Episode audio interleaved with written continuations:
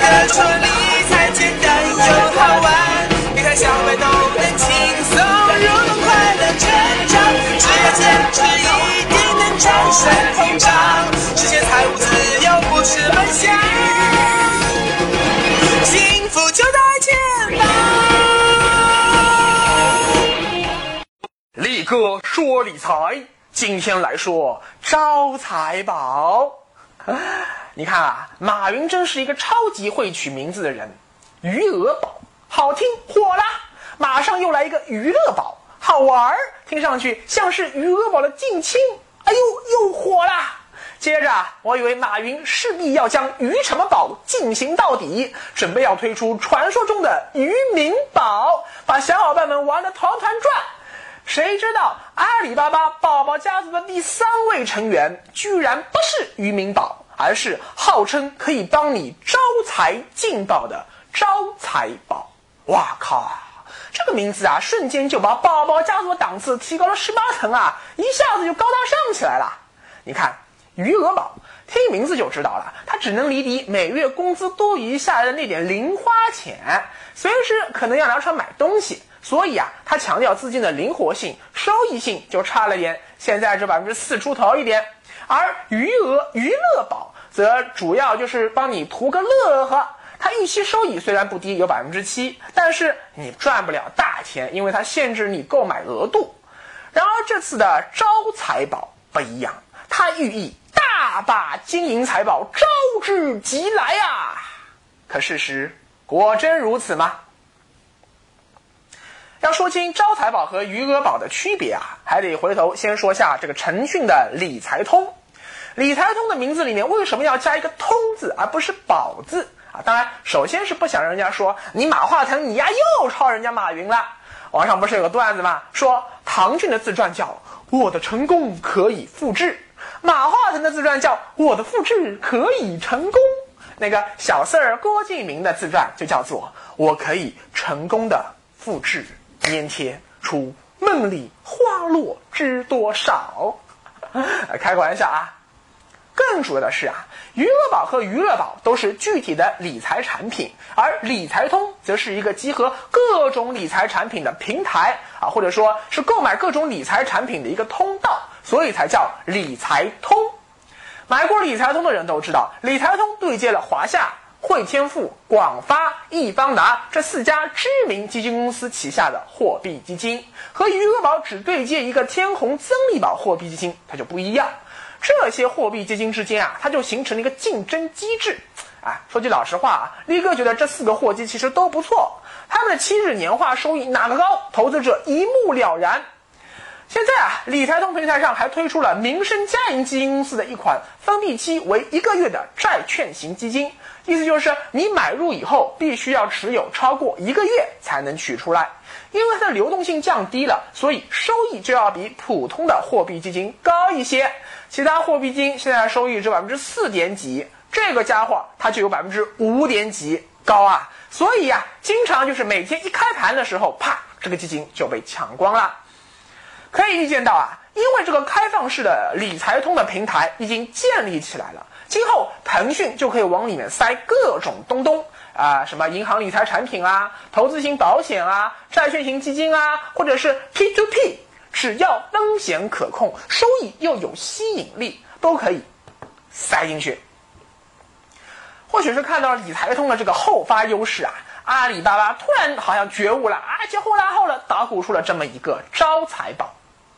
根据官方说法，招财宝有两个功能：一是各类金融机构，包括银行、证券、基金、保险，都可以通过招财宝这个平台发布期限固定、收益稳定的低风险理财产品。注意啊，是期限固定、收益稳定的哦。这个功能定位啊，就和我刚才说的理财通非常像。是一个销售固定收益或者是类固定收益理财产品的开放式中介平台。说到这个固定收益产品啊，意思就是呃预期的回报有多少，是百分之五还是百分之七？这个是事先就约定好的。而类固定收益理财产品，它增加了一个“类”字，意思就是说，它有点像固定收益的，但是不像固定收益产品是事先就把这个约定收益给说死了，而是有一定的浮动区间，但是风险也很低。比如像这个债券型基金、保本型基金，但是像股票型基金这种高风险高收益的理财产品就不会出现在招财宝里面，而只会出现在规模更大的淘宝理财频道中啊！当然，它卖的也很差了。为什么它卖的很差呢？为什么这个招财宝就偏偏只卖固定收益类的理财产品呢？这就要说到屌丝投资者的理财投资的特性。屌丝理财的特点是什么？一钱少，二不懂理财，又想赚大钱，三还不想承担高风险。看到自己的货基年化收益比人家高了百分之零点一，哎呦，也会心花怒放，喜笑颜开啊！一旦亏钱了，就怒气冲冲，在网上到处发帖骂娘。但其实啊，今年哪是买这些固定收益产品的时候啊？今年你就应该把钱拿去买股票，买股票型基金哎！你要知道。今年以来，有一百多只股票型基金收益超过百分之二十，超过百分之三十，甚至百分之四十的这个基金也有好几十个啊。可绝大多数屌丝从来不看股票，还在为自己买的理财产品收益从百分之四点五提高到了百分之五点五而沾沾自喜。可是靠着百分之四、百分之五的年收益的理财产品，压根不可能让你快速改变你的财富命运。想要在风险可控的前提下快速致富，力哥夜半三更举头望明月，想来想去，只想得出买股票这华山一条路啊！当然这就是后话啦，以后讲股票的时候再细说。力哥说理财简单又好玩，跟着力哥走，理财不用愁。回头来说招财宝。目前招财宝平台类功能上线的有基金和保险这两类产品。招财宝是今年八月二十五日宣布正式上线的，但早在四月十日还处于测试阶段的招财宝就已经上线了第一批两只基金产品，分别是阿里和新华基金联合发布的新华阿里一号保本型基金和长城淘金一年期理财债券型基金。这两个基金啊都没有明确的收益率，对于屌丝们来说，这看上去就很不靠谱哎，所以啊卖的都一般，尤其是那个债基卖的很不好。后来啊招财宝学聪明了，先后上线了好几只债券型分级基金 A 类，因为啊这类基金都有明确的约定收益，其中像那个华富恒财分级债基 A 类，因为它的约定收益高达百分之六点一，哇，当时很高了。上线不到两小时，啪，就全部被抢光啦。关于这个保本基金啊，还有债券基金啊，包括分级基金，我以后专门讲基金的时候会再详细说。这里我只先说一句话：你们抢个毛线球啊抢！过去五年，力哥一直在各种场合推荐分级基金，就是很少有人听。哈 哈因为真的听不懂哎啊，的确，这个产品真的比较复杂，的确不太容易懂，但它的收益真的很高哎。现在有许多股票型分级基金 A 类，它的约定回报率高达百分之六点五、百分之七，甚至百分之七点五。你要再算上套利空间，力哥今年上半年硬是在这个上面稳稳当当赚回了百分之十一的收益呀。你的百分之六点一的收益算个球啊！哎，你如果想知道分级基金到底是咋回事，到底怎么帮你赚钱，那就继续关注力哥说理财，视频版、音频版和文字版都会同步放送。好了，继续说招财宝。除了基金，还有保险产品。目前啊，上线的只有万能型保险。说到这个万能型保险啊，哎呦，又是比较坑爹的，哎，不能说是坑爹吧，只能说保险这个产品啊，天生就比较复杂，很多人傻傻搞不明白，所以啊，特别容易给人上当受骗的感觉。再说中国的保险，呵呵，那无论是产品设计还是代理人的那个职业操守，都非常非常非常的操蛋。万能险不万能，分红险不分红，投连险只连风险不连收益的情况比比皆是。所以力哥从来没买过任何投资型保险啊。不过这就是后话啦，还是回头说招财宝。更引人关注的是招财宝的第二个功能。官方的说法是，中小企业和个人可以通过招财宝平台发布借款项目，并由银行、保险公司等提供本息担保，用户则可以直接向贷款人出借资金，从而获得收益。这段话你看上去好像很官腔，其实我一听就明白了，招财猫搞的可不就是 P to P 吗？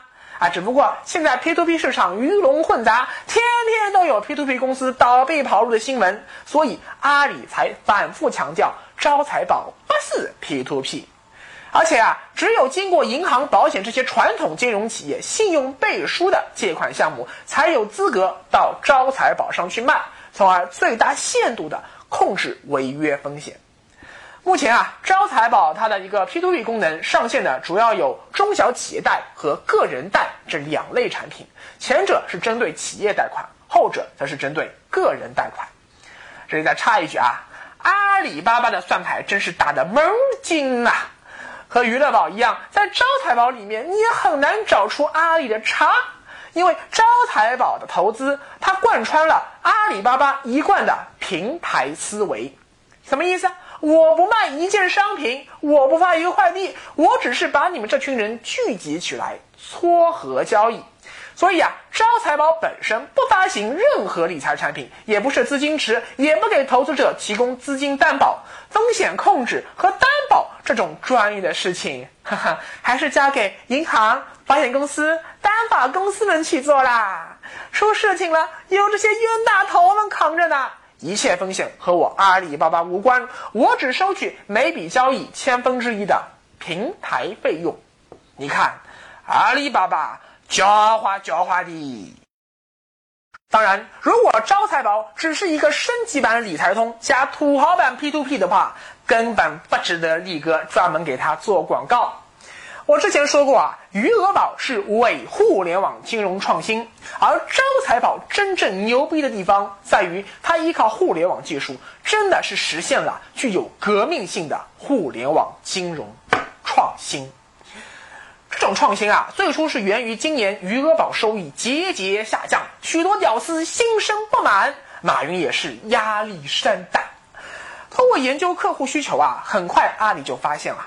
余额宝的上亿用户主要都是年轻屌丝，就像这个快速变化的时代一样，他们的消费有很强的随意性和不确定性啊！今天辞职，明天分手，后天结婚，大后天离婚，大大后天搞基，这种年轻人今天多了去了。